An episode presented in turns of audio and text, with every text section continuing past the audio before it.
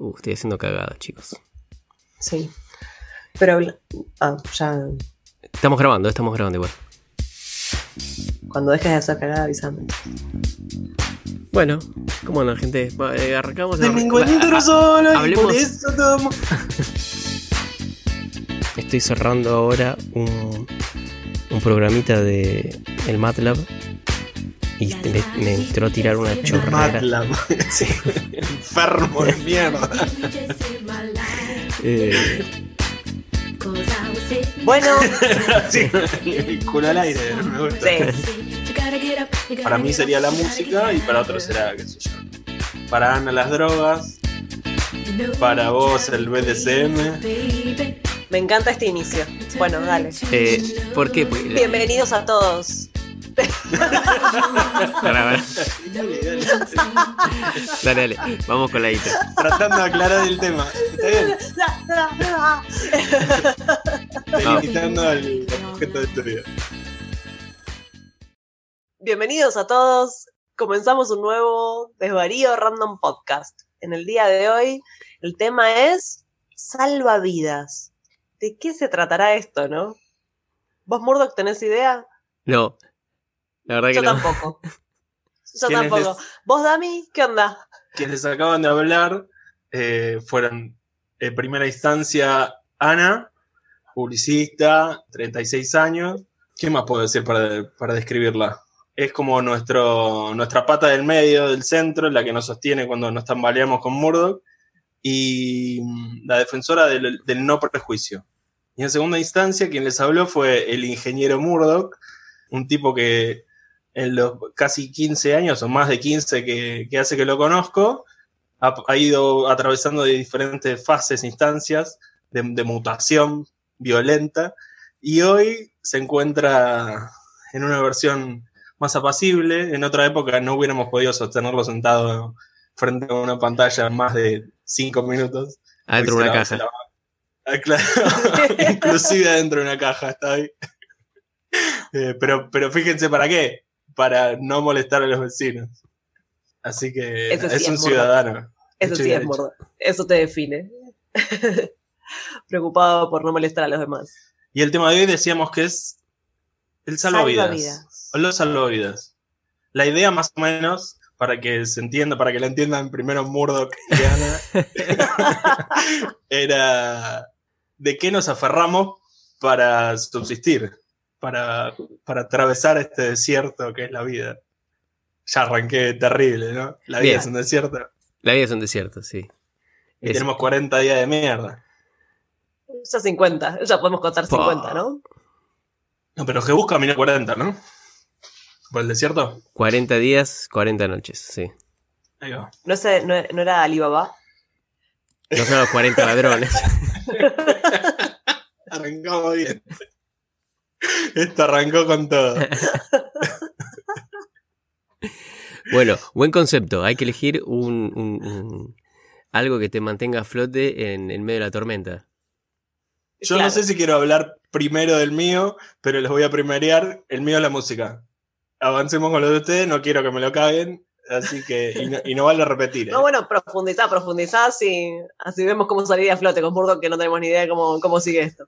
Vamos. Si, si, si tengo que elegir, el, el mío es la, la fantasía. La fantasía desde ciencia ficción hasta la fantasía en el cerebro, la fantasía diaria. El escape a Plutón en, en tu mente. Sí. ¿Te escapabas muy seguido? Todo el tiempo.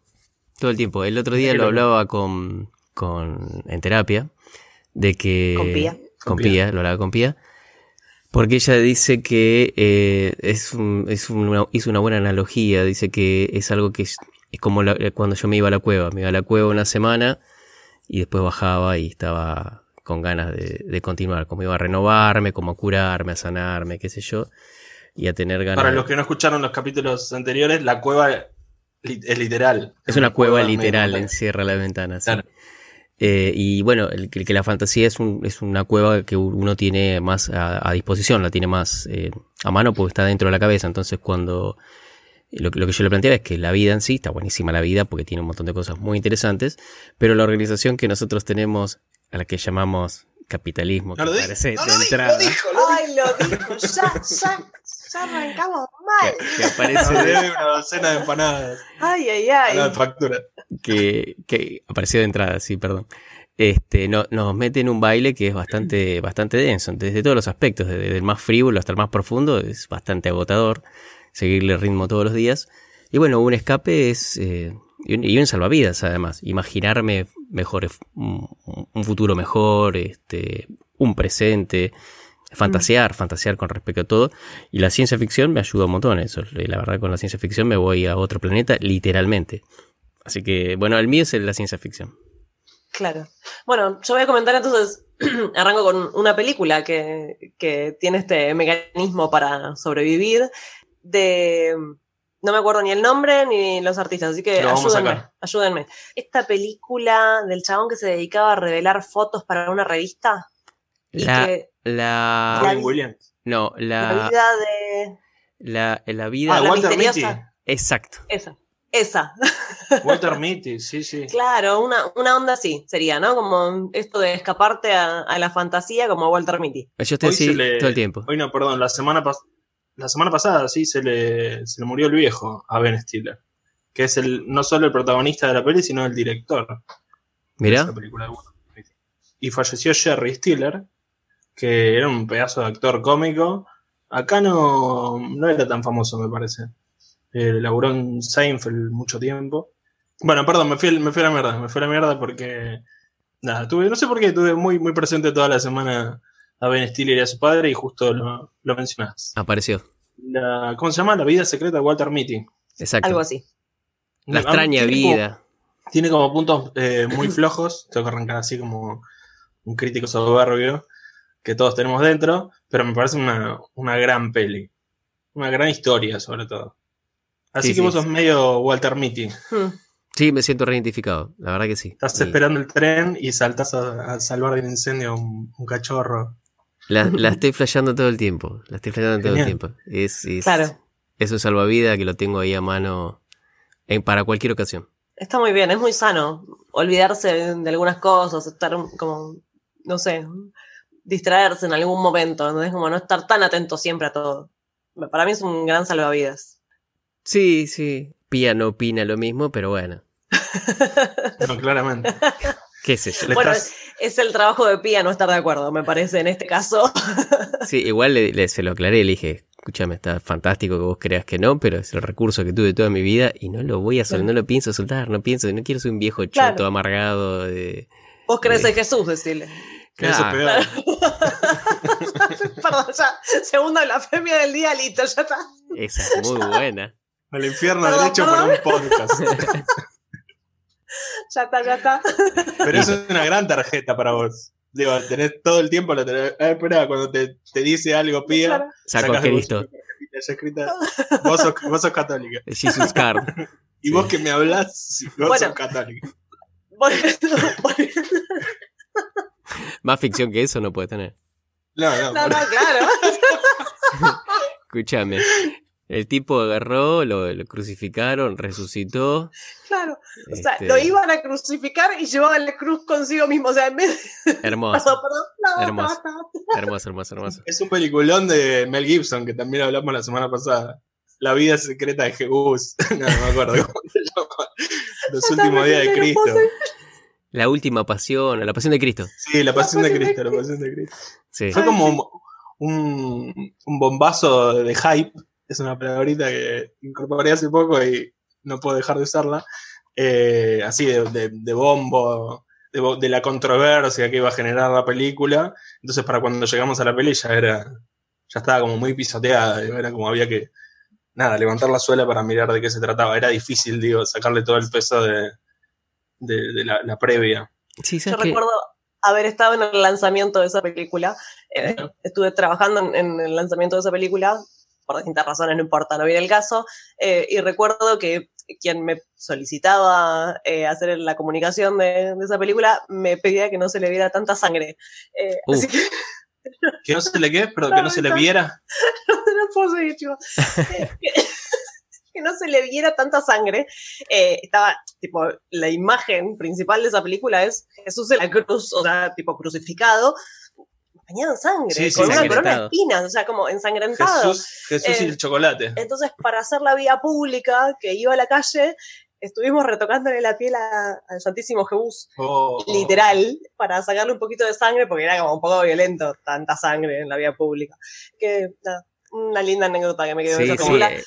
La, la Creo que después imagen, pedacitos nunca la vi entera, pero bueno, cosas La- que pasan. la imagen de, de- de- de- de- del Cristo así ensangrentado era la mezcla exacta entre, entre Jesús y Carrie, porque era chocolate de arriba abajo, era terrible. Hermoso, sí, sí. Tremendo. Charlie, la fábrica de. Tremendo. Bueno, hablando de salvavidas, creo que la religión es un gran salvavidas para mucha gente. Sí. Hay muchas personas que, yendo seriamente, no, no a, Sí, me gusta. a mi serie de blasfemias del día. Digo, hay mu- mucha gente que ve la religión como un salvavidas y es válido. Digo, si le sirve, está buenísimo. ¿Entendés? Como decir, bueno, a ver, eh, perdí el norte, confío en, en lo que, en que Jesús me va a salvar. Sí, ¿No? lo, lo que pasa, el, el, el salvavidas de la, de la religión es- viene con un paquete muy... eh, es un salvavidas medio pesado. ¿Por qué? Porque viene con un paquete de aceptación de un montón de cosas que son todo lo contrario a un salvavidas, son medio piedra, son medio ancla. El, el, cristiano devoto tiene que cumplir con toda una doctrina y una, ¿cómo se dice? Una, una forma de vida y unas costumbres que son realmente una mierda, una mierda total. Eh, igual cualquier religión. No quiero nombrar a ninguna para no seguir perdiendo gente, pero, por ejemplo, Ya perdimos. ya perdimos. claro, pero vos ves religiones tipos ortodoxos, por ejemplo, X, de religión X ortodoxa, que el tipo va caminando adelante, cuatro metros atrás la mujer y atrás los pibitos. eh, para el distanciamiento social Todo está que el bárbaro. Señor te mande. Claro, Claro. Desde la perspectiva de la pandemia. Está golazo. genial. Está ¿La genial. panadería qué? ¿Qué pasó con la panadería? No, no, con la Ah, pandemia. no, no decíamos pandemia. Pero es, es- es- vi- viene con al tipo a, a mucha gente le sirve pero el, el salvavidas de la religión es un es una ancla es un ancla Sí, sí. Ca- cada vez la, me cada vez sirve menos cada vez sirve menos eso A mí me. Voy a, Depende ser, para quién, claro. voy a ser brutalmente autorreferencial. Ah, yo fui a una escuela primaria católica y mi vieja es al día de hoy catequista.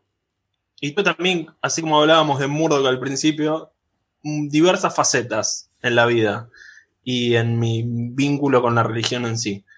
Y por supuesto que al pasar por el- la adolescencia, donde uno baja del pedestal a los viejos, la caía piedrazo a mi vieja, todo el tiempo, no le dejaba pasar una. Mi vieja es una persona que se levanta y lo primero que hace es rezar.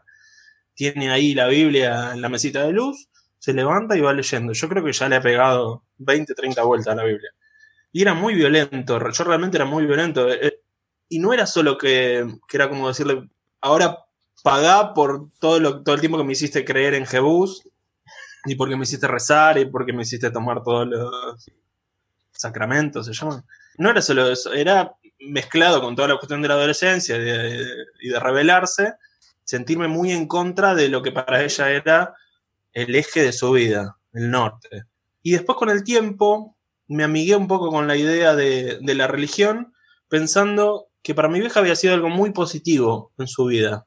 Quizás una experiencia de vida con, con una complejidad, digo, con, como a todos, pero con una, con una historia muy particular bastante chota. Eh, no me voy a meter por ahí, por ese camino, pero digo, es como que hablamos de salvavidas no gratuitamente. Uno, ¿cuándo necesita un salvavidas? Cuando se está ahogando. Y creo que la, que la idea que me hizo amigarme con la religión de los otros, no con la mía, no con Jebús, fue esa, fue sentir que para mi vieja había sido realmente un salvavidas y todavía lo era. Y que de hecho, desde una visión social, llamémosle, mi vieja era catequista, mi vieja iba a una- un lugar, o tenía, ocupaba un lugar dentro de la comunidad a partir de su situación de catequista. Eh, yo la acompañaba a la iglesia y veía Era que... el lugar de pertenencia para ella.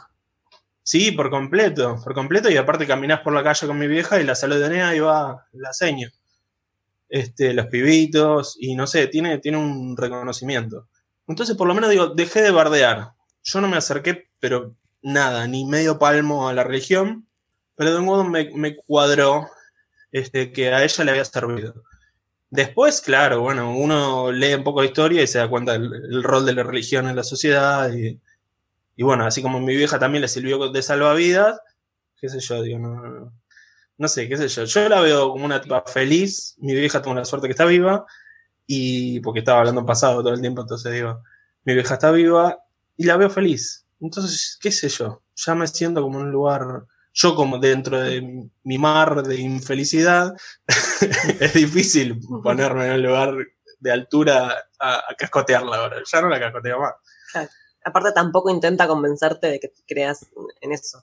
No, no es, hace mucho, no hace mucho que... Alguna que sí, otra sí. cosita, pero en líneas generales, digamos. No, No, colgó, no más que pía, digamos. colgó los botines hace, hace mucho tiempo. Bueno, cierro mi, mi referencia. No, no, sé, no sé si sumó o no. Sí, sí, sí. Es, es, es un salvavidas, un salvavidas grande para, para mucha gente todavía. Tal cual. El otro día hablando, de, de, me, me, viene a la mente un, un, meme que leí por ahí respecto de esto de el salvavidas y el capitalismo, que ya que lo nombramos, vuelve, ahí vuelve, siempre vuelve, que decía que para el judaísmo ganar dinero era como estar haciendo algo a favor de Dios y como estar en, en armonía con Dios. Y para el catolicismo, ganar dinero era algo negativo para, para Dios. Entonces es como que está mal visto para el, el, catolicismo ganar dinero y qué sé yo, digo, wow, me, me llevó a pensar cómo impacta eso en, en, el capitalismo. Muchas veces se dice que, no sé, que los judíos saben negociar bien, que siempre trabajan, que tienen dinero, que, que se esfuerzan mucho por, por trabajar y ganar dinero. Digo, wow, hasta la religión les, les dice en qué lugar estar dentro del, de los estratos del capitalismo. El, el, el, Te los quería compartir. Es, no sé qué es, tiene que ver, pero me acordé. Es, es un, tema, es, un tema que, que, que, ojo, sacando la religión de lado, la, yo la, la, saco, la tiro, la tiro porque para mí no, no, no, no, sirve mucho, pero hay mucha gente, independientemente de la religión que tenga, que el, el tema de la guita es un... Es, es lo único que tiene en la cabeza. Es lo único que tiene en la cabeza. Y lamentablemente es mucha gente. Yo conocí mucha gente, llamémosla despreciable, que, claro, que lo único que el tipo, generalmente tipos, generalmente tipos, no tanto las minas, porque las minas por ahí tienen eh, otras prioridades, tienen otros temas. La guita es importante para todo el mundo, si todo lo que vos quieras, pero tenés otras cosas en la cabeza. Pero cuando vos en la cabeza solo tenés plata, eh, fútbol, minas en pelotas, eh, el autito y qué sé yo, que todo eso va de la mano de la plata. ¿Con qué te compraste el auto? Con la plata. Claro, eh, pero mi... son preconceptos también. O sea, eh, es una forma. Es preconceptos una forma... y cosas aprendidas, ¿entendés? Entonces, lo que digo es eso. Dentro del judaísmo quizás es algo positivo, ¿entendés? Se ve como dentro de una sociedad de pertenencia, ¿entendés? Donde vos sos judío, está bien visto que ganes dinero y que Claro, bueno, pero ojo. En bolas podemos debatir, pero. Eh... Sa saquemos, saquemos el judaísmo. Está bien visto en todos lados. Eh, mucha gente eh, que vos tengas guita eh, es un modelo. hay, ¿Cuánta gente a, a, anhela ser Tinelli? Tinelli tiene salvavidas, la guita ese es un salvavidas. Pinta el quilombo, se toma un avión y se va a la punta de un cerro y le tiran con un dron, le tiran comida y plata comida y plata le tiran en el cerro. Bueno, tiene sí. un salvavidas importante. Tiene eh. un transatlántico. claro. Salvavidas. claro. Por eso, pero ¿qué pasa con esto de cuando es al revés? Cuando el catolicismo lo que te dice es no, está mal tener dinero porque vos sí, tenés sí. que sufrir y tenés que claro. pasarla mal y San tenés Francisco, que ser San pobre. Es Francisco. mejor, Dios es amigo de los pobres. Claro, es mejor ser pobre para estar más cerca de Dios. Y vos decís, claro. no, dale. ¿Entendés? Como ni un extremo ni el otro, ¿entendés? Como yo no quiero dónde, estar ni en un extremo dónde? ni en el otro, ¿no? Y me parece más sensato ir por el medio, digamos, pero... pero son, son, ficciones, son ficciones que van, una para apunta al tipo que quiere este, llegar a, a, la punta del cerro como Tinelli, y la otra para la gran mayoría que tiene que estar afuera del castillo. Esa, esa teoría del cristianismo de, de los pobres van a ir al cielo, lo que hace es favorecer eh, el tema de la corona el, el, rey que es nombrado, que es la representación de Dios, es el que tiene, está dentro del castillo, que está bien cuidado, que tiene toda la guita, qué sé yo. Eh, El Vaticano está lleno de oro. Con el ¿no? clero, claro. el Claro. claro, y el pueblo no, el pueblo no, pero va a ir al cielo eh, mientras sea pobre. Mientras sea pobre, yo le regalo el cielo, Claro. claro. En la tierra Soy que tiene. pobre y sufre, cargo mi cruz toda la vida, entonces sí, no se puede ser feliz y andar liviano, no, Claro. eso no. En la tierra, el que tiene el cielo, que está dentro del castillo y el que come el chancho todos los días, qué sé yo, es el representante de Dios, la corona. El resto lo tendrá después, en la muerte. Claro. Bueno. Si, si pide perdón por todos sus pecados y Bueno, abandonemos este tema, abandonemos este tema de que nos lleva que nos lleva derecho viejo al capitalismo una y otra vez. Sí. A eso o a las blasfemias, una de dos. Como que, que nos rescate la música, vamos, que sea nuestro salvavidas, Damianito. Dale.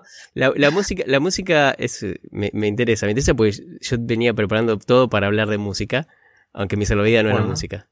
La música en mi vida, voy a volver a ser autorreferencial. Yo sé Bien. que la mayoría de la gente que escucha este podcast lo hace para conocernos más a nosotros porque ya nos conoce y nos conoce poco y le interesa saber más de nosotros. Sí, No. Convengamos que no estamos nombrando películas que ellos no conozcan, ni mucho menos, digamos, no es por la profundidad de los temas, sino por, bueno, cómo se van hilvanando todos, ¿no? Somos todos, todos cuando aprendemos una radio somos un poco stalkers. Bueno, no, no sé qué tenía que ver, pero bueno. Vuelve a ser autorreferencial, está bien. Vamos, está bien. vamos. Voy a hacer autorreferencial. La música en mi vida es como de las dos, tres cositas que están ahí en el núcleo, en el núcleo duro. Fue una de las primeras, el, el primer amor, eh, como siempre, llegó de la mano de un hermano mayor, de un amigo que la tenía más clara. Al principio mis primeros discos eran Yacimel, Pablito Ruiz. Mm. O sea, t- le estaba errando fiero el camino. Este, pero mm, después se presentó el amor. Quizás de la mano de, de mis viejos que me mostraron los Beatles a muy temprana edad, descubrí lo que era el amor. O una de las versiones del amor. La, la- la- iba a decir la que más me gustó, pero es difícil hacer un podcast con tu pareja y decir que la música es la versión del amor más copada. Para, uno dirían, eh, eh, el amor de Dios es más grande, así que, Claro. Sí, sí, eso es tan peor. ¿qué Peor problema hay? No hay ningún problema. Por lo menos es palpable y escuchable la música. Existe, está ahí, te acompaña. Y en mi vida, en cuanto a la, idea de salvavidas, es un salvavidas constante el que estoy agarrado todo el tiempo. Así como vos te, caminan fantasías, digo, eh, historias paralelas a lo que, a lo que perciben tus sentidos. A mí me, me gira música en la cabeza todo el tiempo. A veces estallo cantándola, como hoy, que no sé si, si va a quedar reflejado, pero arranqué cantando una canción de Mar Azul, que ya no me acuerdo cuál era. Pero Algo bueno. de que te habías quedado solo, porque Sí. tardamos en entrar los demás. Sí. Quizás creo que estoy hablando de, de, de mí, de mi relación con la música, como si fuera algo completamente extravagante y extraordinario, cuando es de lo más común. Digo, todos tenemos un vínculo con la música, pero yo realmente creo que es, es mi salvavidas, es el salvavidas que, que, que elijo, el que me ayuda a, a seguir viviendo, y creo que es una gran expresión y, y un gran vínculo con, con la humanidad. Listo, ahí corto la intro de ustedes. Muy bien. Bien. su ¿Y relación con cómo, la música. cómo sería tener una vida sin música? O sea, Uh, ¿Quién podría Ah, tener una vida sin música? Digo, más allá de alguna discapacidad física, digo, pero sa- salvando esas distancias, digo, ¿cómo sería? ¿Te imaginas a alguien que no tenga un vínculo con la música? Sí, eh, yo me imagino mucha gente. Mucha gente que te dice, yo tengo como esta muletilla. Mucha gente te dice, no, yo escucho de todo. A mí es una pregunta recurrente que me gusta mucho hacer para conocer a la persona que tengo enfrente. Y suelo preguntar, ¿qué música escuchás? Y lo loco es que desde, la- desde el melómano más melómano hasta la gente que le chupa tres huevos la música, la respuesta suele ser la misma, ¿no? Yo escucho de todo. El tema es que ese de todo, para algunos es prender la radio y de donde cayó, cayó. Y para otros es, es realmente una búsqueda profunda y, no, no sé, y llena de luz. Claro, como si la música fuera un universo y cada uno ve el universo del tamaño que puede desde su propia capacidad, digamos, no desde la dimensión de la música, sino desde la dimensión de lo que cada uno puede ver. Para todos están viendo el total de la música, pero sin embargo, cada uno ve un total diferente. Es que yo estoy del lado de los esos que dicen, me gusta todo. Todo, para los dos dicen me gusta todo. Sí, Sí, ¿por qué no? porque... No, y hay unos que no, le, no- que les gusta todo porque les chupa un huevo, porque no les importa nada que escuchar. Y para otros, eh, esto es una, una, una cosa muy importante en la vida de la música. ¿De qué lado estás? Para mí es muy importante, pero puedo escuchar de todo, salvo, no quiero caer en un prejuicio, pero, Dale, Mm. prejuiciemos. ah, qué difícil esto. Lo voy a tener que confesar, es una confesión personal que tengo que hacer. Opa, Me pone nerviosa el jazz, no lo puedo tolerar. Opa, Me, me- me pongo inquieta, pero me pongo inquieta mal. ¿Entendés? Como, es como, ay, no, no, empezó una canción de jazz. No, bueno. Eh, no sé, no sé qué es, pero hay algo que me Toca- toca una fibra claro. eh, es como, no, no, jazz no, no me lo banco, no, no lo tolero, no lo tolero, es más fuerte que yo. Entonces, digo, eso, sí, hay música en particular que no me gusta en algunos momentos, pero no quiere decir que en otros no la pueda escuchar. Bien. Digo, no me gusta el reggaetón en particular, pero si estamos en una fiesta, en un casamiento y ponen reggaetón, seguramente soy la, primera, en- soy la primera en salir a bailar. Tal cual. Eh, pero si ponen jazz, ¡ah! ah, es difícil. Eh, yo, yo también soy de- del, del me gusta todo. Eh, por ahí tengo una relación más liviana con, con lo que es la música. Te puedo decir, me gusta todo y también me puedo definir por lo que no me gusta. Y es, es poco en realidad lo que no me gusta. Y lo que no me gusta es eh, Arjona, lo odio con todo. no era un género, era un tipo. No, no, porque vos me decís, eh, vamos a escuchar eh, melódico o romántico, qué sé yo, y me cuelgo, un bolero, vamos a escuchar un bolero, dale, te escucho un bolero del 45, no me importa nada. Me lo escucho, me lo bajo, no hay problema. Ahora, Arjona no puedo, es una cuestión que vos decís, hijo de la gran puta, no puede ser todas las canciones Claro. iguales, todos con las mismas notas, toda la misma melodía, la misma letra, no puedo, no, no puedo, es, es como una tortura. Aparte del tipo, cuando se quiso poner más, más extremo, más picante, empezó a incorporar conceptos tipo menstruación. No es Sí. que voló mucho. No, Eh, no, aún no. dijo, a ver. Se hizo feminista, decís de golpe, así como. No, No. ni dijo cosas. siquiera, lejos, lejos está. No, no, no, tipo horrible, tiene un cerebro horrible. Bueno, es, ese es uno. Yo tengo Y que confesar que, hablando de confesiones, tengo que confesar que yo lo fui a ver. En algún momento de mi adolescencia dije, ah, eso está bueno. Después Eso dije, es ay, no, eh. no, no, no, esto no. Bueno, todos No, cometimos grandes errores.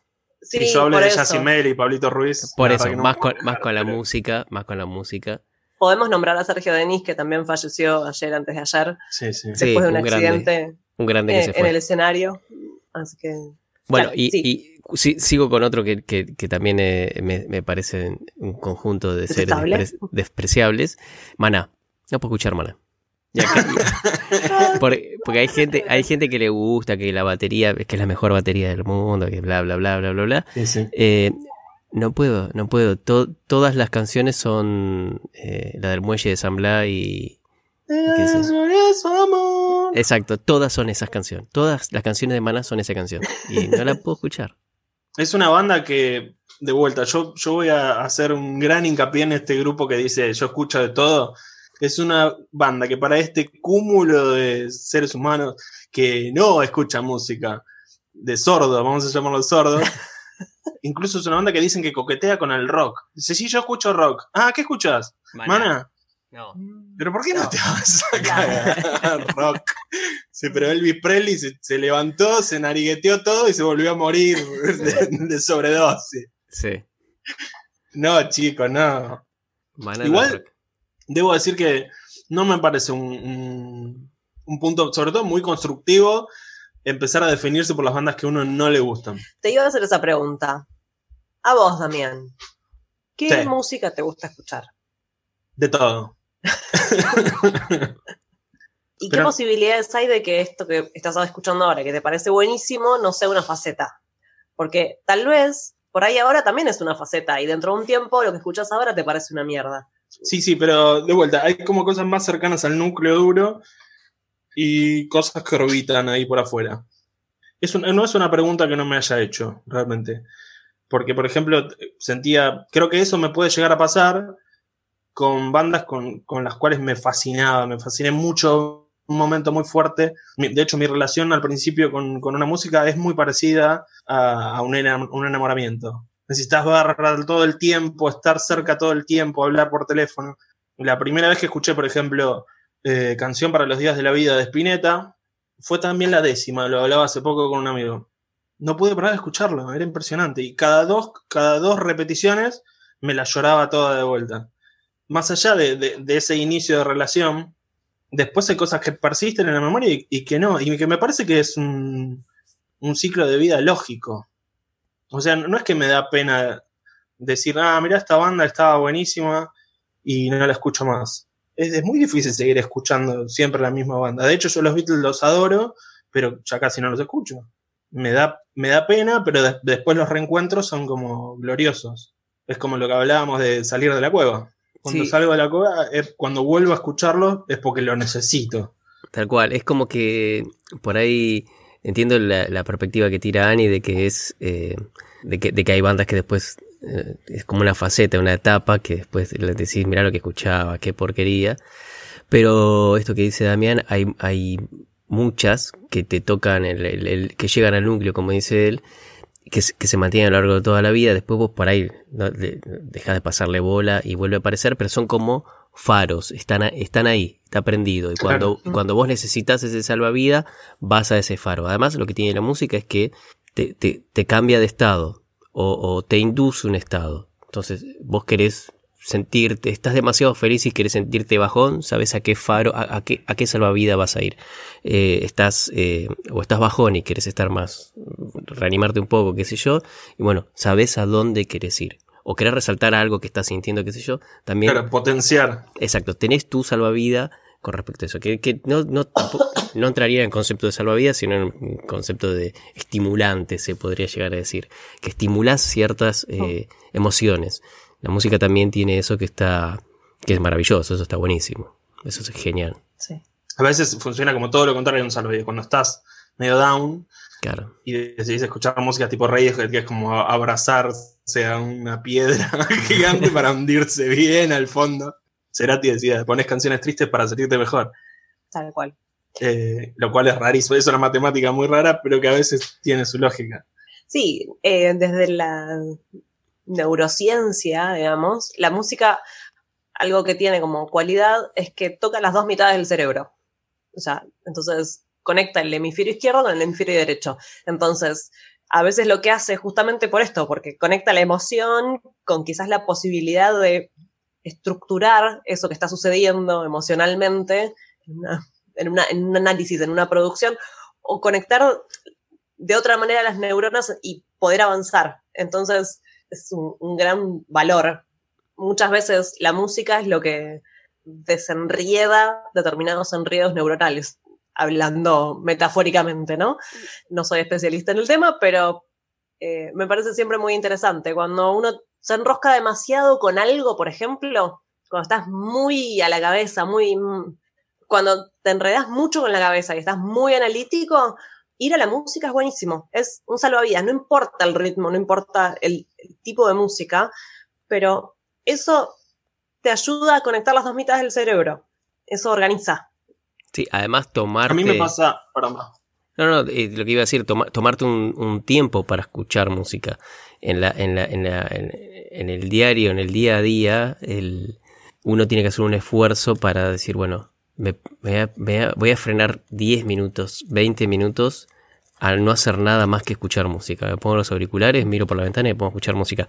Es muy, es, es eh, curativo, se podría llegar a decir, eh, y, limpiador eh, poder hacer eso. No siempre se puede, no siempre se puede acceder a, esos minutos de, música. A mí muchas veces me pasa que la música la hago como acompañamiento de otro momento.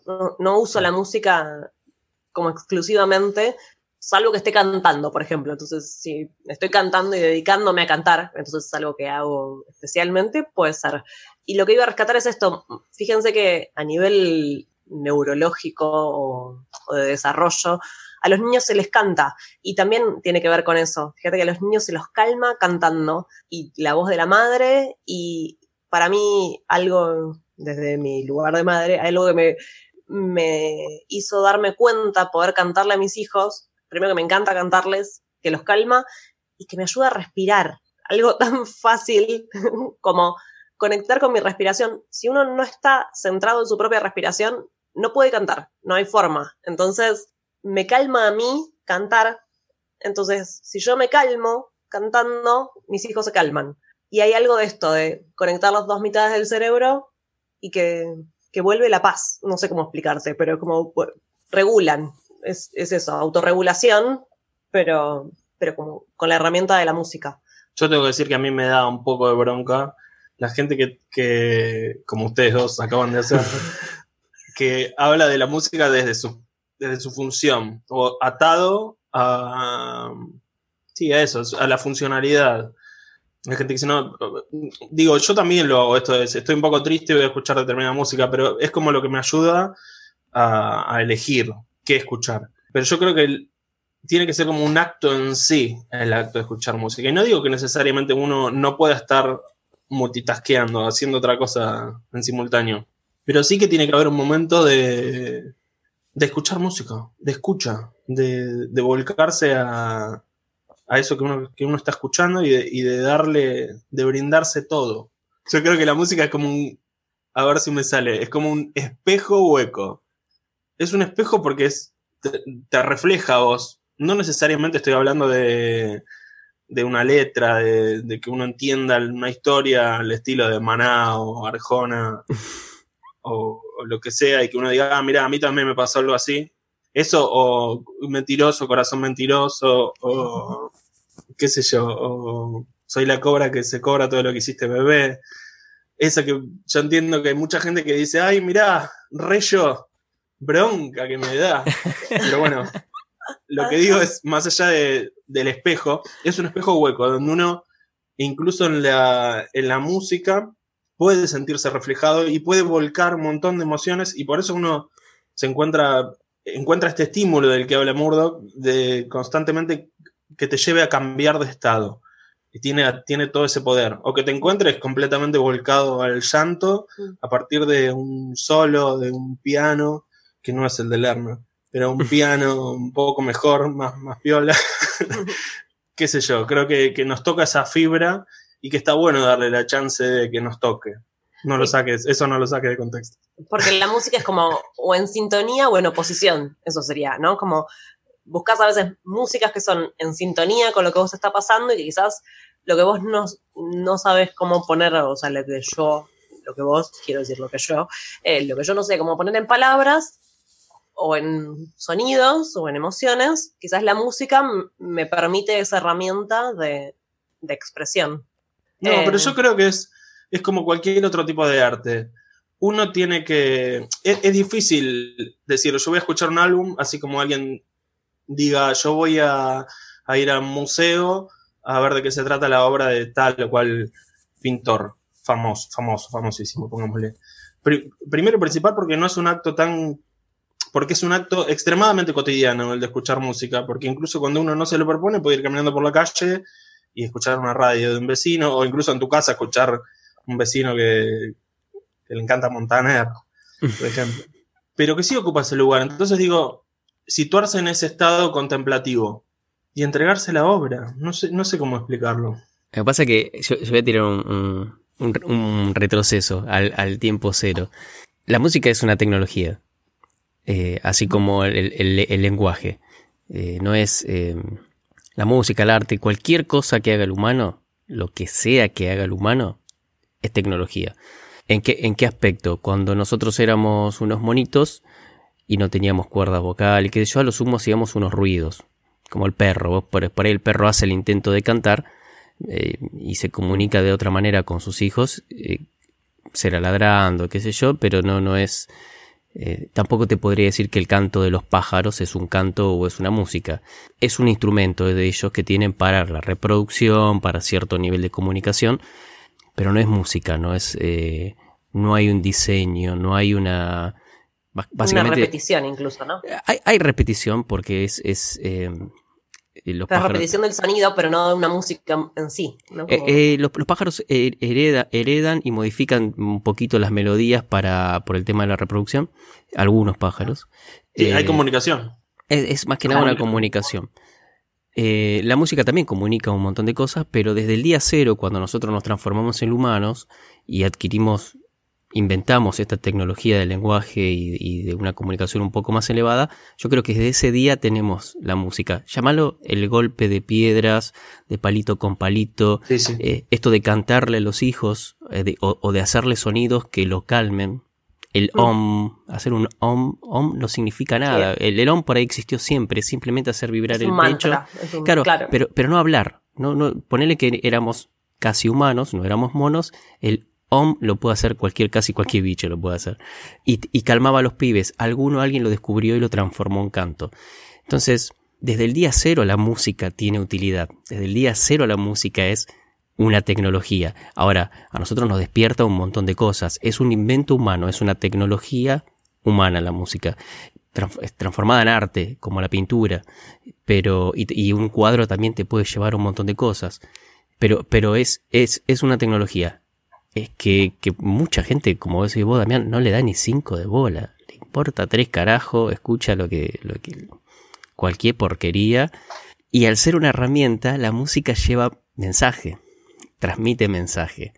Y, y puede llegar a ser jodido como Arjona, por ejemplo. No sé, no, no sé si estoy del todo de acuerdo. Eh, creo que hay una discusión enorme eh, respecto al, al- al arte utilitario.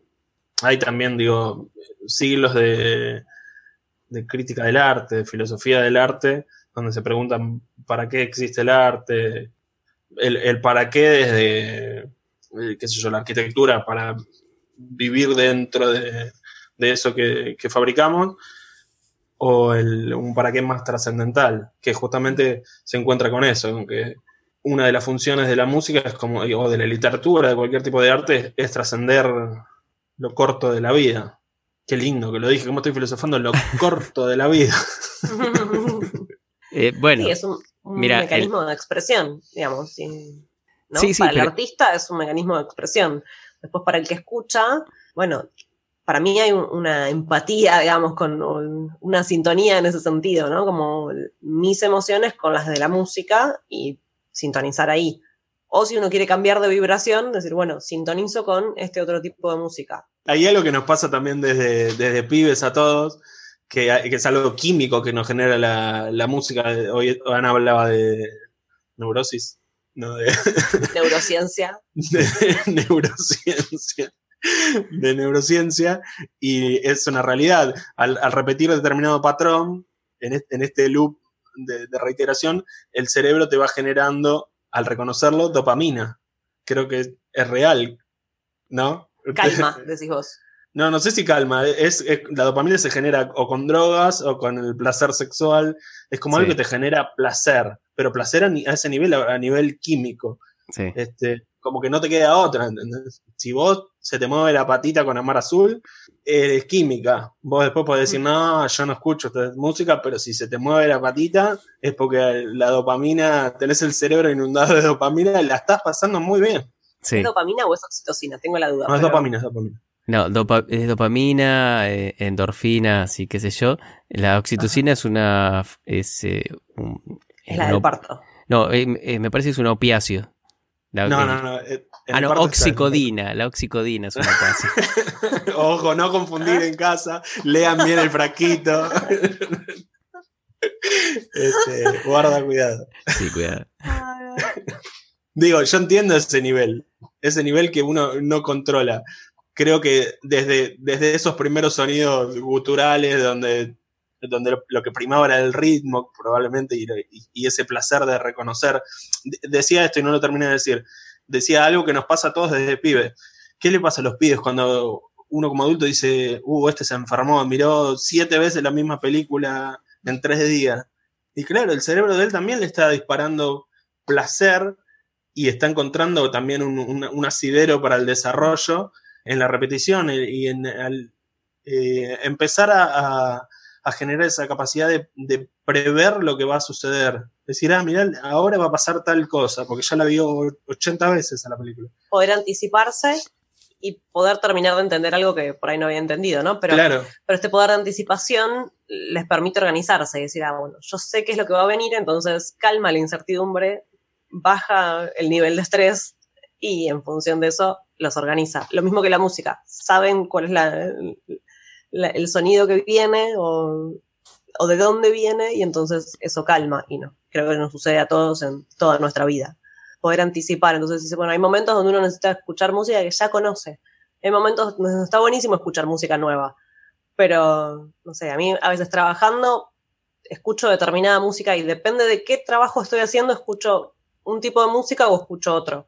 Recuerdo meses en los que estuve escuchando Cantora 2 de Mercedes Sosa, pero sí, covers, covers con los meses enteros escuchando una y otra vez ese disco. Era como menos uno de Abel Pintos, creo que era que. Estuviste bien. ahí tuve que filtrar. Pero una y otra vez, y era como, bueno, era lo que me permitía, de base escuchaba eso y sobre eso trabajaba. Y bueno, no sé, ponía otra música y era como, no, esto me desconcentra, no, no puedo enfocar. Bueno, ponía eso y tenía un buen ritmo, iba, entonces, bueno. Y yo eh, lo que iba a, a rescatar como un gran salvavidas son los amigos. Sí, Excelente. Sí. Creo que ahí podemos rescatar otro salvavidas que es bastante universal, por decirlo de alguna manera.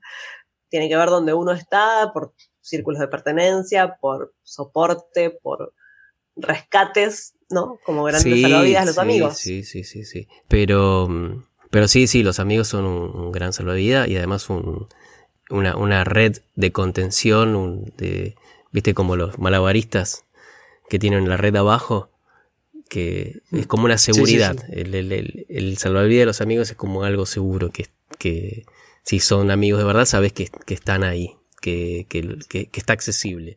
Yo entiendo, yo tengo un montón de problemas con el concepto de la amistad. Con, Uh. con la amistad como También, concepto. vamos Me a agregar gusta, el me gusta, también. me gusta.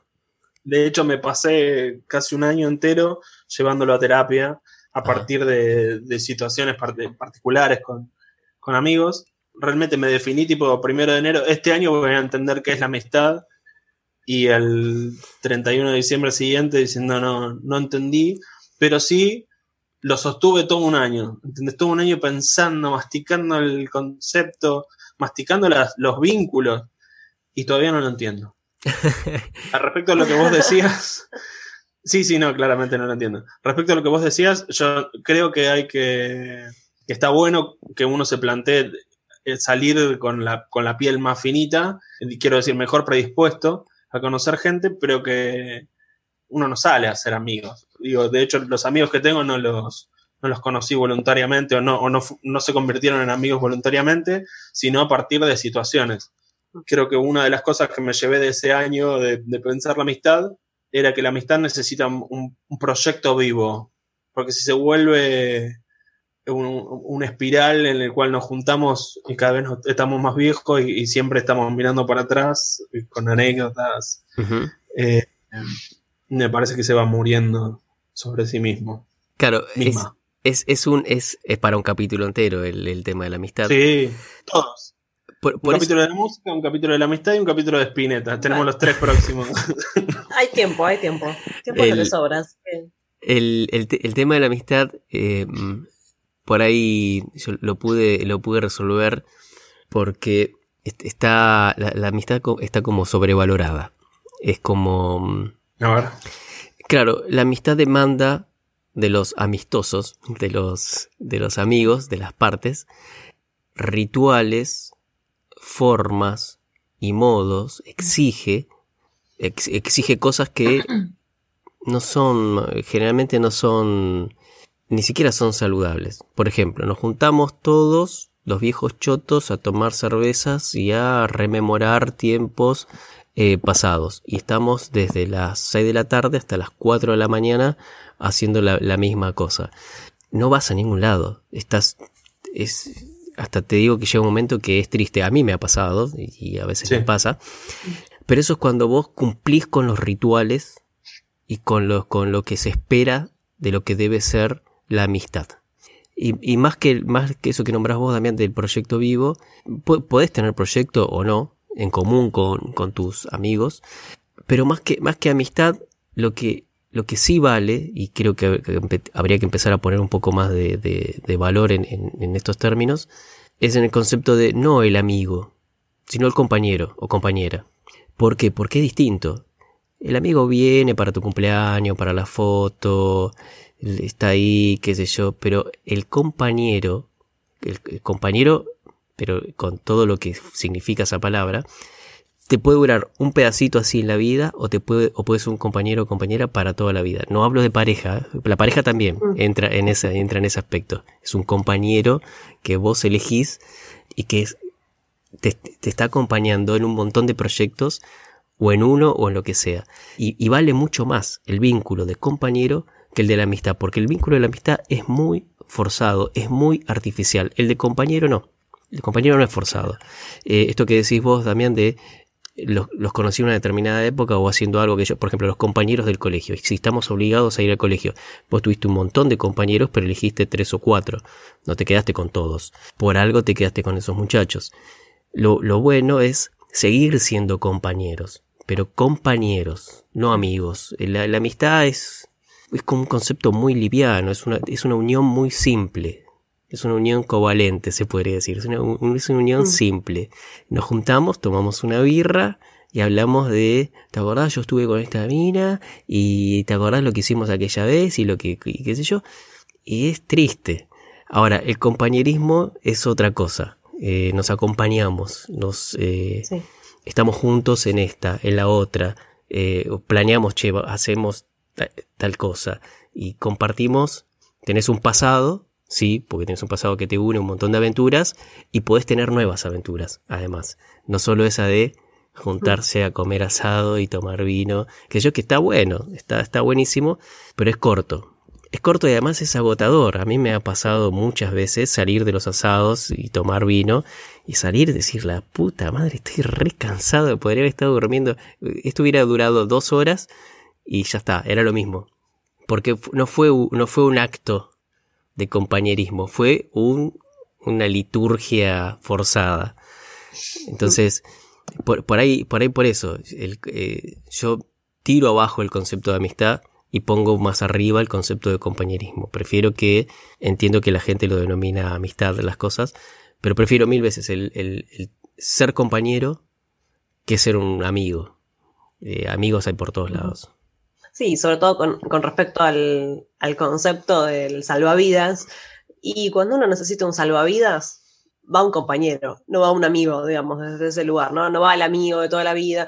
No necesariamente, a veces pasa y a veces no. Pero a veces uno cuando necesita algo, necesita contar algo, ya sea algo malo, algo bueno, lo que sea, uno recurre al, que está ahí acompañándote siempre, ¿no? Y desde, desde su lugar, de su compañero, digamos, el compañero de la vida eh, que vamos allá de, una amistad.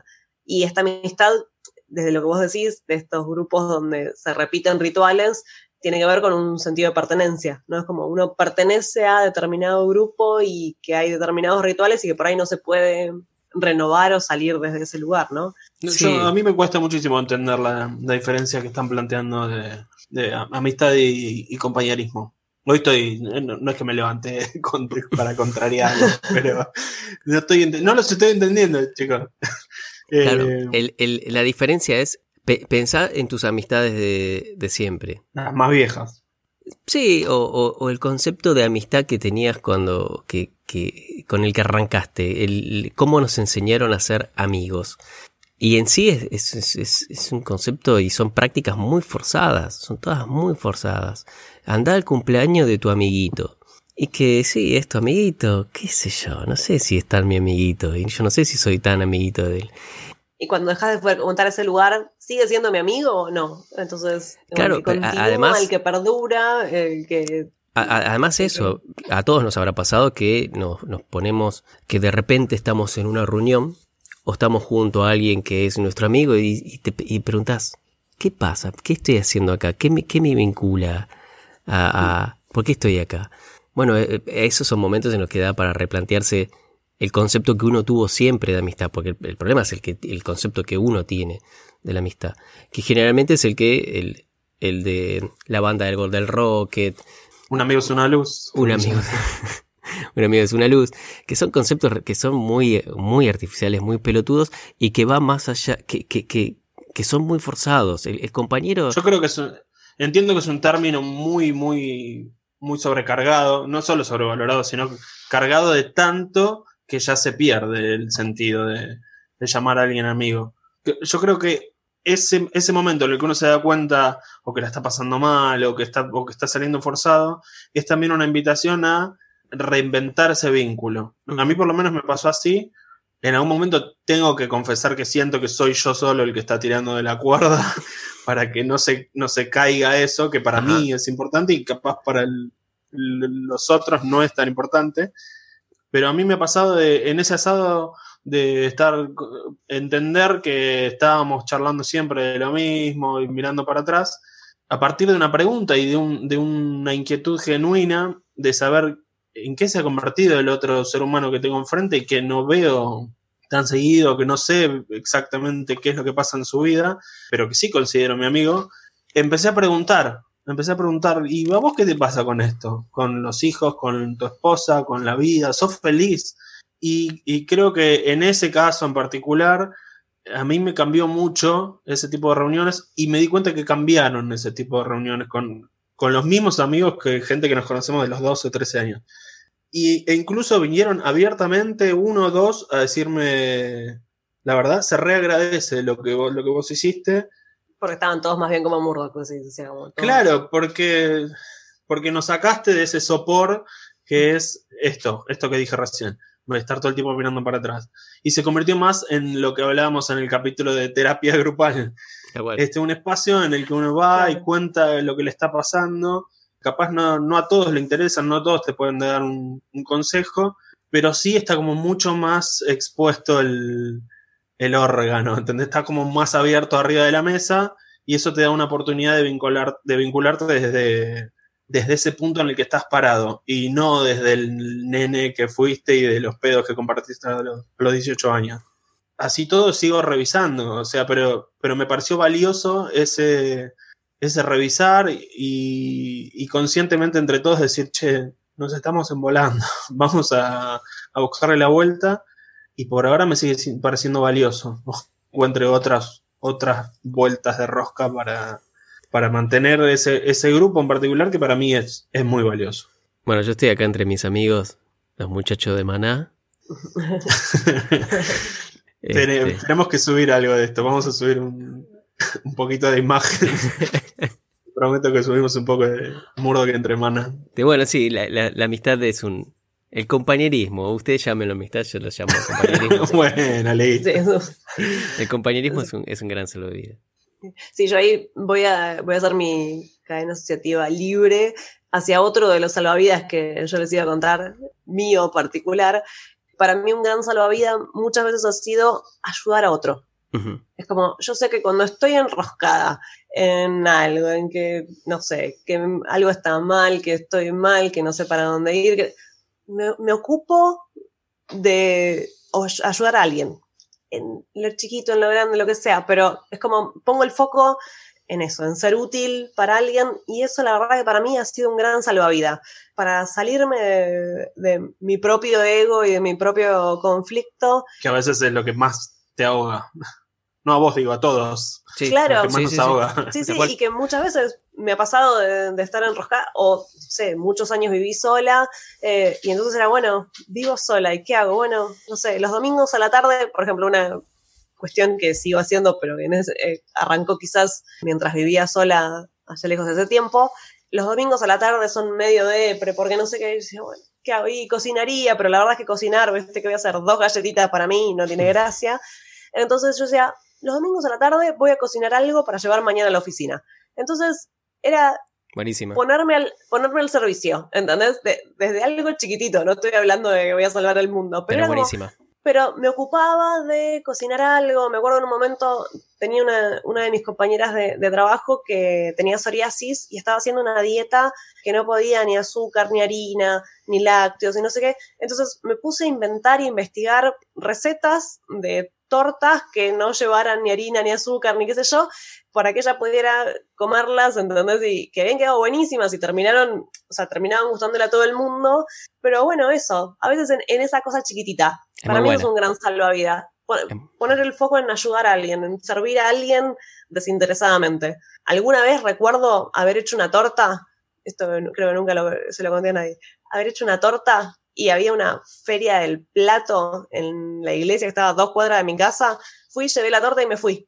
En donde fue como. Claro. nada, Bueno, es, es la- mi colaboración. En donde es como, voy a ir a la feria del plato. No, la verdad que no. No me interesaba, pero fui, dejé la, la torta y me fui. Y nada, y eso me hizo, me hizo sentir bien. Era la torta que yo tenía ganas de hacer y por ahí yo no me iba a poder comer la torta entera, no había forma. Y bueno, me hubiera venido bien esto para las medias lunas que hice el otro día, que me las terminé comiendo todas yo.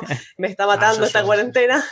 Como necesitaría, como hubiera tenido que salir a repartir medias lunas a la calle, algo, porque me las terminé comiendo todas. Pero eh, Hablaste mucho de- del otro y del vínculo con el otro a partir de algo, una práctica que, que sé que a vos te encanta, que es la cocina, que es cocinar. claro, por es ejemplo. Y creo que también los salvavidas, los hobbies también son salvavidas. digo. Sí, Muchas veces se toma como en qué, entreten- en qué entretenerse.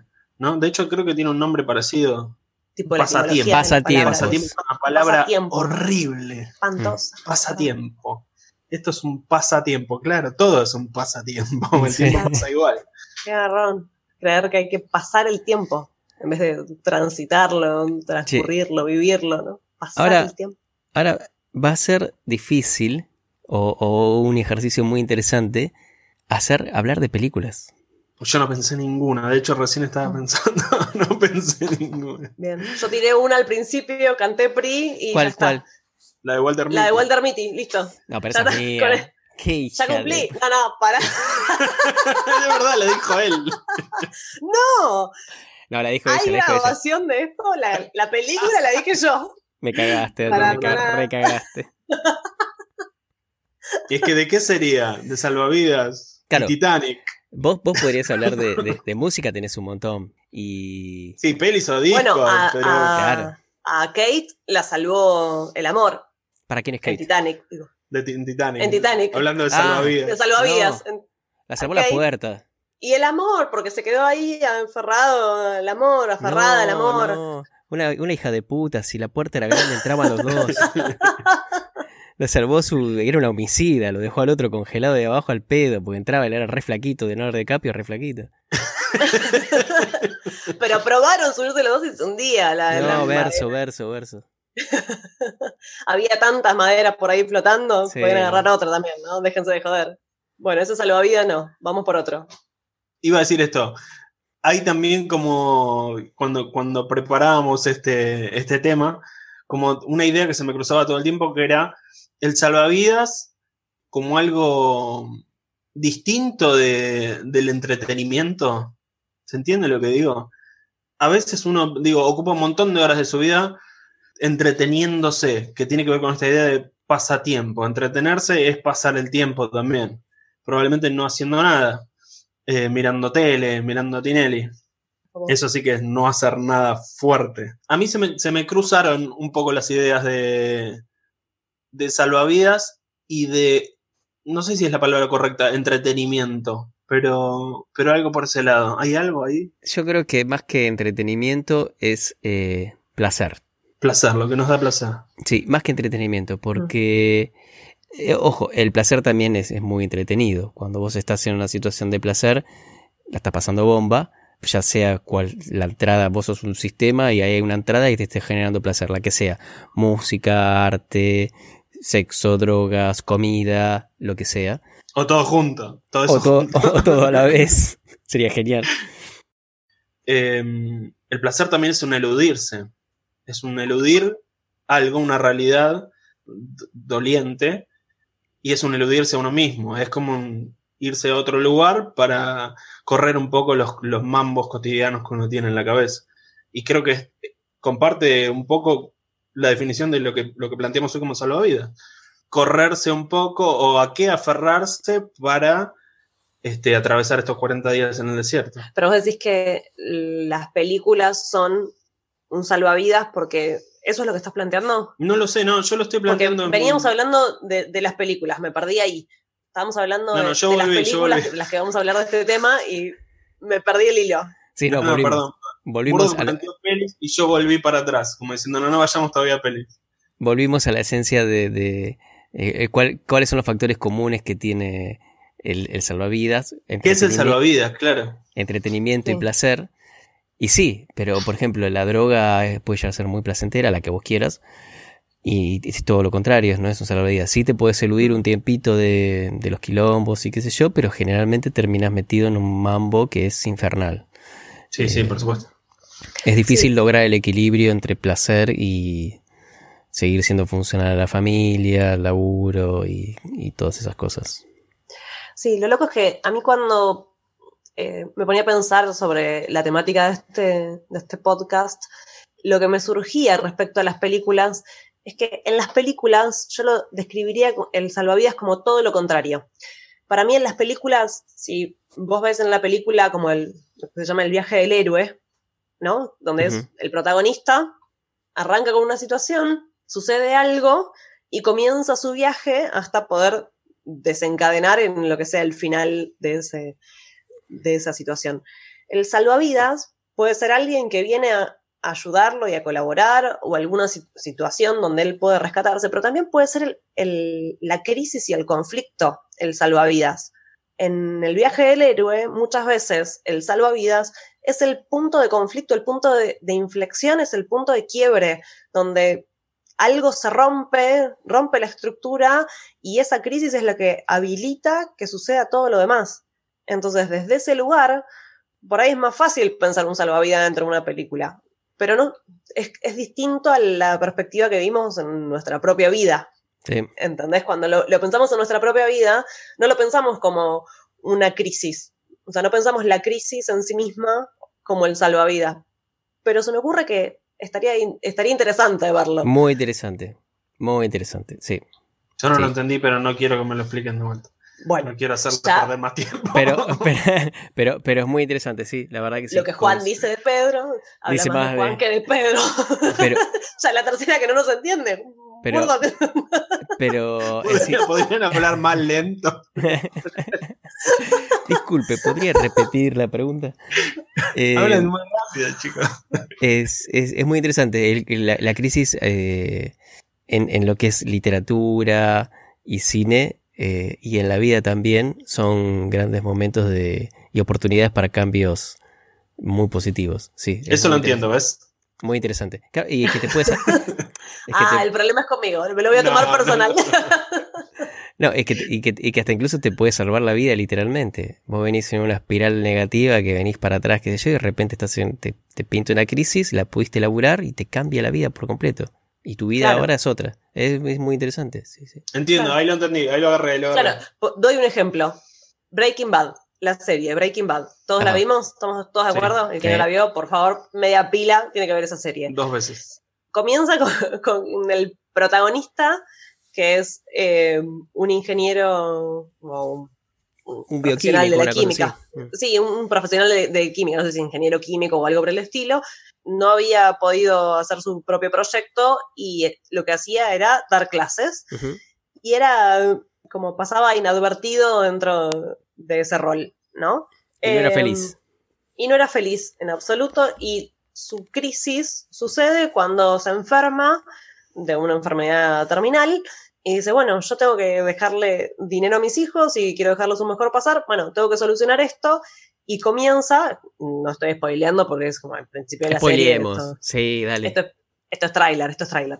Entonces, lo que sucede es que él le aparece la, la, crisis cuando dice, bueno, me estoy por morir. Entonces, esa fue su crisis, que fue su oportunidad, y lo que terminó haciendo es, con todo su conocimiento químico, hacer la mejor droga que existía en el momento, pero bueno, se encontró con un montón de otras cosas, pero ese es el viaje del héroe, es ese. Sí. Y comienza el recorrido de ese viaje del héroe cuando él se enferma, o sea, su salvavidas sí, fue esa, esa, enfermedad, ¿entendés? Su vida, lo... su vida empieza cuando le dicen empieza, que termina. Exacto, porque ahí es donde él realmente activa y, y genera otra cosa. Ahora es el mismo camino que, que lo lleva a perder la familia, eh, se le vaya todo por un caño. No bueno, pero que qué, pero qué bien que quedó la serie. adelante. ¿Cómo, cómo? Pero qué bien que quedó la serie. La serie que va. sí, sí. Bueno, pero estamos hablando del salvavidas. El salvavidas en, en sí mismo, digamos. Bueno, pero quizás fue en ese momento más honesto consigo mismo y fue mucho más exitoso él haciendo drogas que él como profesor. Sí, tal cual. Más allá No, del hecho de, de- de las drogas, eh, al tipo le vuelve a latir el corazón en ese- haciendo eso. Poniendo todo en riesgo, haciendo un despelote, qué sé yo. Bueno, pero es eso. Está ahí, está buenísimo. Es un buen concepto de salvavidas, sí. Con respecto a, a- a- a- a la música es un salvavidas, yo te voy a tirar una película. Así ya entramos en, en- en esta zona. Bien. Te voy a tirar una película que es literalmente un bote. Salva, eh, no es un bote salvavidas, pero es un bote, está flotando sobre el agua y está muy relacionado con la música. La película, no sé cómo se tradujo acá, no le dieron mucha bola. La Eh, pasión del amor. No, sí, seguro. bote, bote sobre el agua, le habrán puesto. Eh, la, pe- la película se llama algo así como El, el bote que la roqueó, una cosa así. Los, la, la gente que trabaja, después comparto en link, la gente que trabaja en la película son todos muy conocidos, todos, absolutamente todos, nadie le pasó bola a la peli, y lo que trata es de que es una radio pirata. Es una radio que en la época de los Beatles no, no, no podía tener una, una sede, no me acuerdo muy bien cómo era la historia, pero no podía tener una sede ni en Estados Unidos ni en, ni en, ni en Inglaterra. Entonces decide navegar por aguas internacionales. Y lo que hace es pasar música sin pagar derecho. Eh, Pero música que tiene que pagar, vos tenés que, tenés que pagar derecho. Bueno, ellos se suben a un barco, le clavan un par de antenas y dicen, bueno, nosotros vamos a pasar música gratis, chico, lo lamento. Y es todo rock and roll. Y pasa, la, la- la película tiene una banda sonora que está buenísima, que la rompe.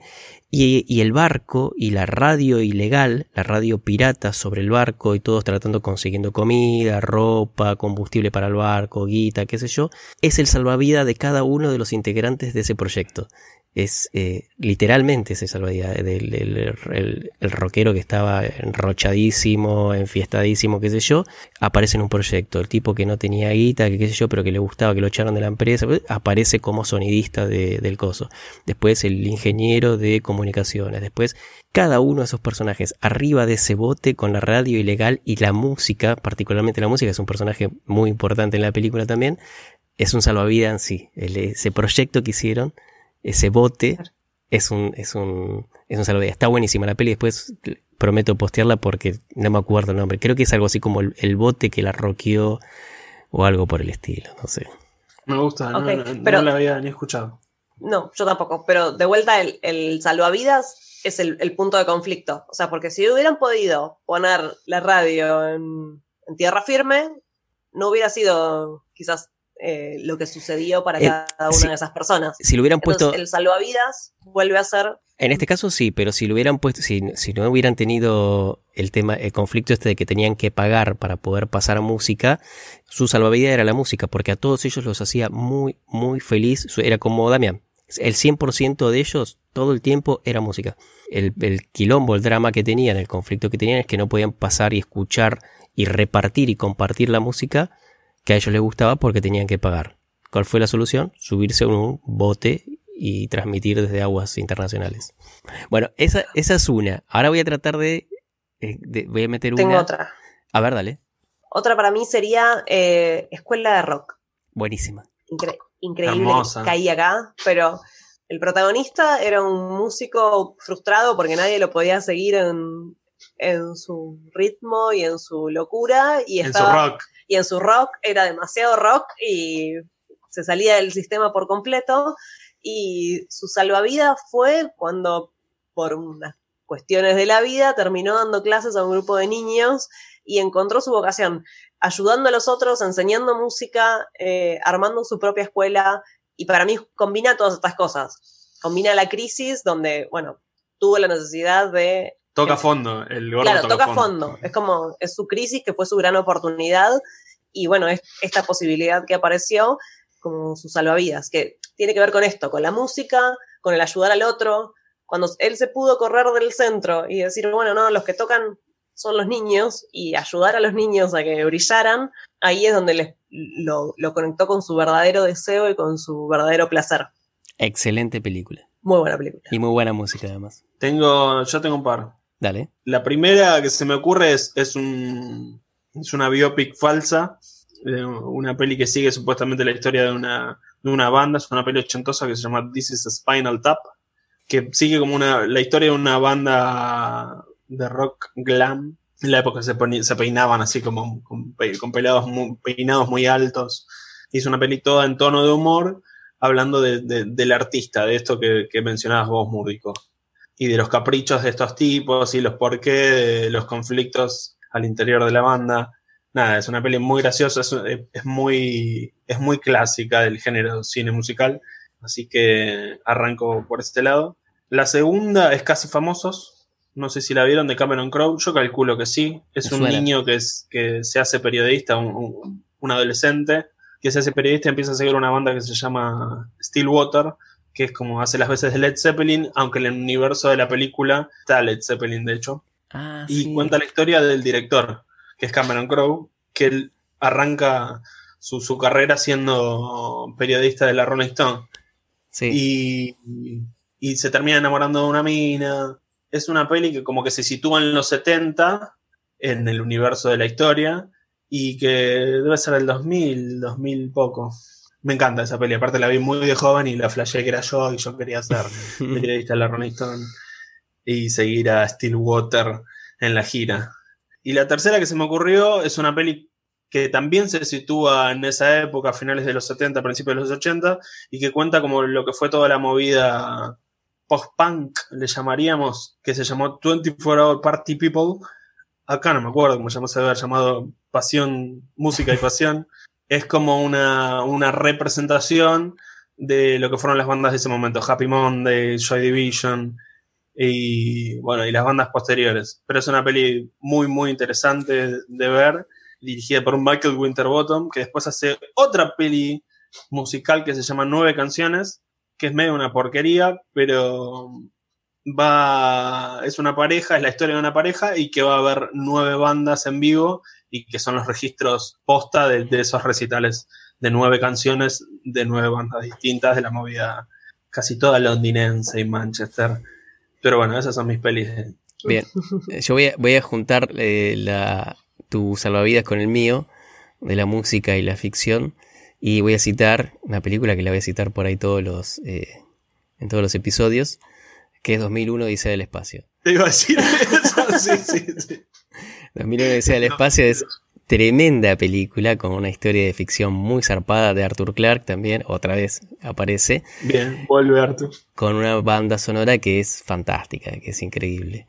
Así que junté las dos. Y me estaba, y estaba pensando en una película con respecto a- al tema que decías vos, Ani, viste, de, ayudar a los demás y qué sé yo.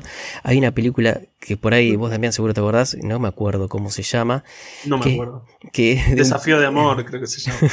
es de, un- es de un pibito que la idea básica de la, de la película es que él hace un favor y la persona Sí, que- cadena de favores. Cadena de favores. Bueno, es- es- el concepto es muy interesante y el mundo sería muy distinto si pudiéramos implementar algo así. Me hizo acordar esto que decís vos de ayudar a los demás.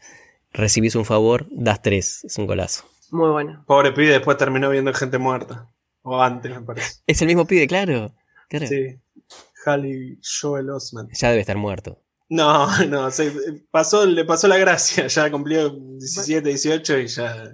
O por ahí no quiere saber más nada, pobre pibe. Es un mundo de mierda ese también. Sí, sí, sí. El mundo hollywoodense. Pero se llevó una linda carretilla de, Sí, sí, sí. de sí. verdolagas. A full. Bueno, Fue. esa película también, la de, la de Veo Gente Muerta, no recuerdo ahora cómo se llama. Eh, Sexto sentido. Sexto sexto sentido. Pero ahí también su salvavidas fue ayudar a la gente a la que él veía. Cuando, Es él- verdad, sí, sí, cuando sí. él empezó a hacerse cargo de que veía, cuando el nene empezó a hacerse cargo y a escuchar a las personas que estaba viendo y entender que había un para qué, no un por qué, un para qué en eso que estaba, que estaba viendo, ayudó a alguien y se pudo eh, encontrar ahí su, su propósito en la vida y resolverlo. Bueno, ¿qué más tenemos? ¿Películas de amistad? Yo quiero. Hacer así un, un breve eh, comentario. Eh, yo creo que en la película de mi vida, eh, mis salvavidas han sido mis hijos.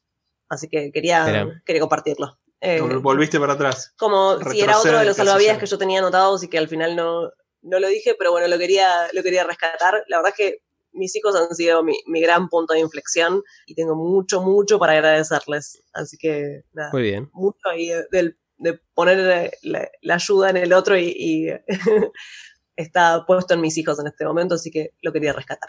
Yo de amistad tengo una que me fascina, eh, noventosa, Los Goonies. Pero Los sé Goonies, que acá es hay gente que odia No, esa por- película. Ana la odia. Me encanta, me encanta. no, Los Goonies no. Me encantan Buh, los Goonies. Me Me encanta. encantan los Goonies, terminan rescatando todo el barrio. Me encanta. Una historia de pirata. Sí, sí, sí. Capitalismo contra piratas. Me encanta. ¿Qué más querés? Y ganan los piratas.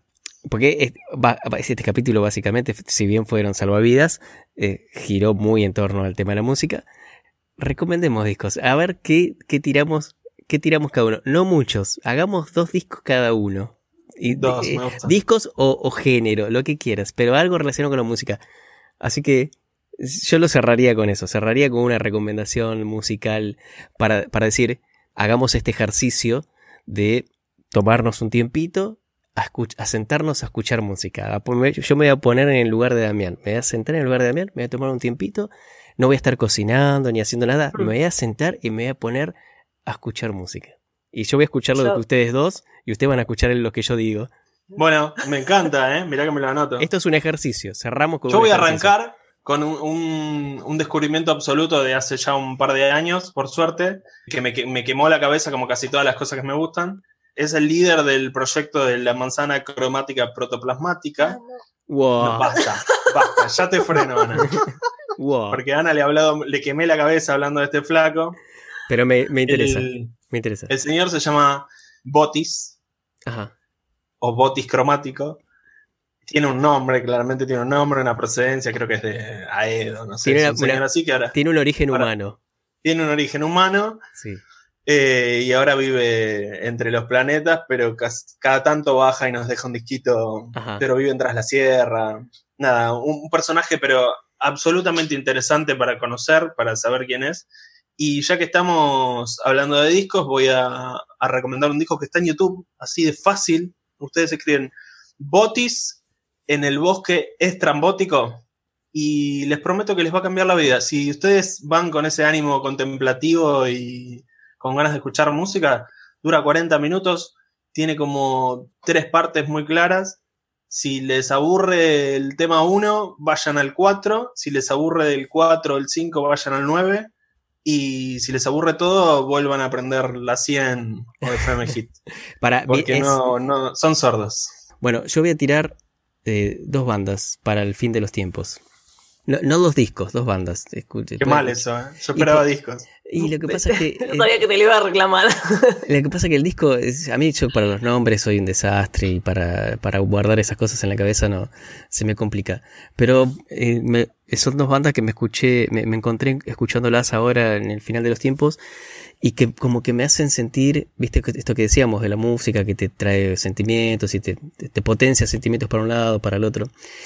Me hacen sentir acorde a los tiempos, se podría decir. Me siento como que me ubican, me ubican en este tema del aislamiento, del fin del mundo.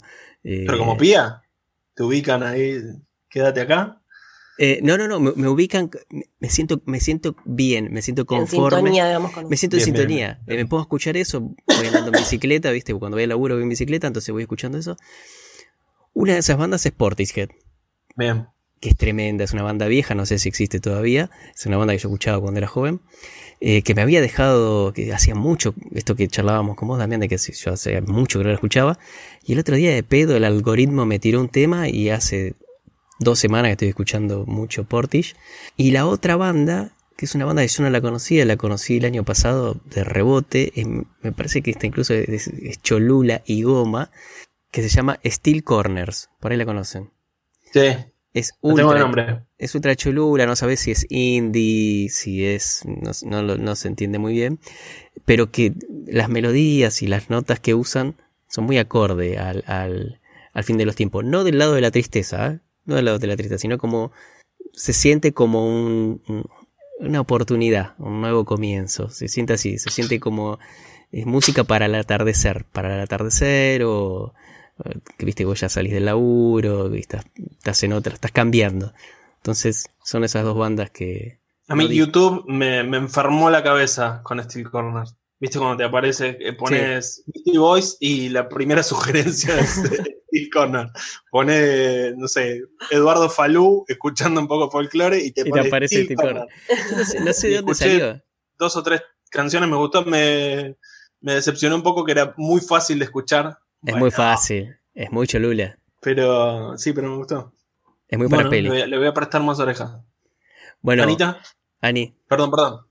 La única banda que yo les podría recomendar, pero porque junta la amistad, el salvavidas, el humor, que es un gran salvavidas, no lo hemos nombrado la verdad, pero Sí, gran salvavidas el humor en la vida eh, en general, es Dadu and the Transparent Band. Búsquenla, está en YouTube. Busquen especialmente un disco de ella, un- una canción de ella en vivo. Es actriz, eh, hace algo así como stand-up, o no sé, cómo, no la quiero etiquetar, pero hay algo de su presencia en escena que está buenísimo, quizás hasta más que el disco, y es un gran rescate, es un gran salvavidas, Dadu. Así que búsquenla, Dadu and the Transparent Band. Creo que algo me mostraron ustedes alguna Sí, vez sí, y te me encantó, me encantó. La amamos a. Eh, estoy tratando de recordar nombres de canciones porque es esto que decís vos, tiene mucho humor y, y lo primero que te golpea son los nombres de las canciones. Pero bueno, eh, búsquenla, cada uno haga su búsqueda. Yo, por último, me estoy debatiendo internamente a ver qué, si tirar una cosa muy ecléctica, pero el mar es muy, es muy grande. Así que voy a tirar algo más de acá y es una banda que hace poco compartí la experiencia en vivo con, con vos, Murdoch, que es Él mató a un policía motorizado. Tuve la, la buena fortuna de tener un amigo como vos o un compañero como vos que me, que me invitó a ver esta banda y que es una banda que yo sigo desde el 2004, antes que sean una banda, te diría. Nada, es una banda que banco mucho y que me, me gusta mucho invitar a la gente a que la escuche desde hace mucho tiempo, desde, que- desde, desde los momentos en que la gente te decía, ¿cómo se llama? ¿Qué nombre de mierda? Ahora, mal o bien, todo el mundo sabe del nombre por lo menos. Y quizás de arrancar, eh, recomendaría que arranquen por Navidad de Reserva. Me parece un disco, nada, una gloria absoluta. Esa sería mi segunda recomendación. Bueno, ¿cómo va la cocción de esto? Perfecto. Bueno, Lo tenemos. Hay un montón más, creo yo, para rescatar. Creo que nuestro público, nuestros fieles oyentes nos pueden colaborar con más salvavidas y con experiencias propias, ¿por qué no? Cada uno que nos cuente cuál es su salvavidas. Sí, me encantaría, me encantaría. Y que, Queremos leerlos, queremos escucharlos. Totalmente. Hubo, hubo unas recomendaciones del capítulo pasado. Eh, Quizás el, podríamos hacer el, el ejercicio del capítulo siguiente de iniciar los capítulos con, con, Con las recomendaciones que escuchamos. Dale, Sí, bueno, lo tomamos para esta. Se Sí. recomendó Paul, por ejemplo, como peli de ovnis, que fue el te- la temática del, del episodio anterior. Y no me acuerdo qué otra cosa. Habían recomendado, sí, Paul y la película Arrival, que es un peliculón absoluto. Mírenla, por favor, mírenla porque es tremenda. Es, es muy fuerte. Es una película media lenta, pero es. Eh, además es de hace dos o tres años, ¿no? Es una película bastante moderna. Han llegado muy buenas recomendaciones, por eso invito a todos a seguir dejándonos recomendaciones o comentarios sobre nuestras recomendaciones. Si no les gustan nuestras recomendaciones, también. Por ejemplo, si escuchan al Botis, Tal ¿tienen cual. algo para comentar? Tal cual, tal cual. Soy todo oídos. Tal cual. El, el, el, el oyente que, que nos recomienda la- las películas es eh, Nico. Nico Diriorio es un chico de, de acá del, No, pero del hubo sur. varios, ¿eh? Hubo. En las distintas plataformas nos, nos fueron dejando comentarios. Él- él- igual él es como el primer oyente, porque siempre deja comentarios, siempre pone los me gustas por ahí. Es un, un chavo muy Genio. copado. Sí, Genio sí, muy total. fiel, muy fiel. Saludos a Nico. Bueno, señoras y señores, vamos a Estamos- cocinar, vamos a comer este platillo y vamos a arrancar a cocinar el próximo. Yo sé que están, están todos expectantes. Bueno, Muchas gracias a todos por escucharnos y por, por comentarnos. bueno, feliz fin de los tiempos, gente. Feliz fin de los tiempos. Nos vemos. Adiós. Se quedó. Se quedó. Me voy a. ¡Qué temón, vos! Qué mierda total, boludo. Me, me- se me recontra colgó todo. Se llama Botis Machín. De verdad, el apellido de él creo que es El Machín. Boti Machín. Le gritaba, ¡Enano! Enano se Ay, no, llamaba. no, no, por Dios. Maná, no conocía a nadie. Oye, excepto- mi amor. No me digas que no. Ah, me la sabía.